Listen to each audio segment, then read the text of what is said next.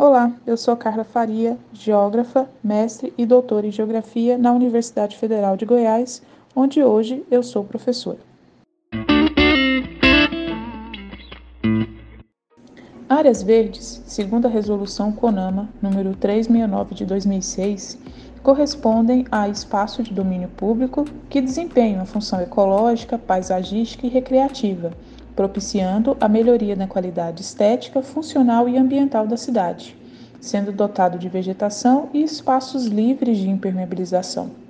As áreas verdes urbanas, portanto, são consideradas como um conjunto de áreas interurbanas que apresentam cobertura vegetal arbórea, nativa ou introduzida, arbustiva ou rasteira, que correspondem às gramíneas, e que contribuem de modo significativo para a qualidade de vida e equilíbrio ambiental das cidades. Essas áreas estão presentes numa enorme variedade de situações: praças, parques urbanos, parques fluviais, os parques balneários ou esportivos, jardim botânico, jardim zoológico e até mesmo alguns tipos de cemitérios. As áreas verdes devem ser planejadas com o objetivo de oferecer a oportunidade de contrato contemplativo e recreativo com a natureza, em contraste com as atividades comerciais. No planejamento das cidades, deve ser, portanto, analisado o contexto populacional e a função das áreas verdes, que vão proporcionar melhoria na qualidade de vida da população.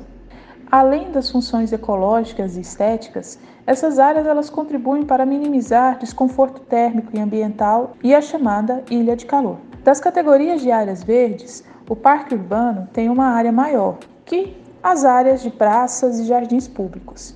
E além de suas funções ecológicas e estéticas, acabam sendo mais percebidos pela sociedade, pois são utilizados para as atividades de lazer, tanto esportivas quanto culturais. No Brasil, os parques urbanos surgiram no século XVIII, decorrente da necessidade de proteção de áreas para contemplação, lazer e da organização de jardins e passeios públicos voltados inicialmente ao interesse da coroa portuguesa.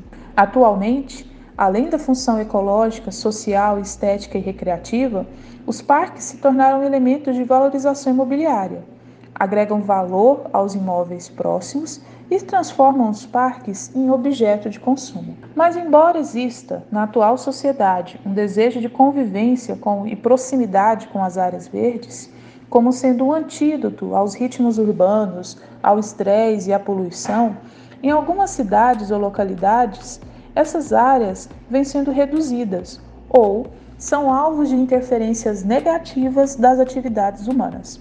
É importante que cada pessoa reconheça a existência e visualize essas áreas verdes próximas a si. E, após esse processo de reconhecimento e visualização, busque se juntar às diversas ações coordenadas pelo poder público, associações de bairros, ONGs, escolas e universidades, que visam conservar e proteger áreas tão pequenas, mas altamente relevantes para a nossa qualidade de vida nas cidades.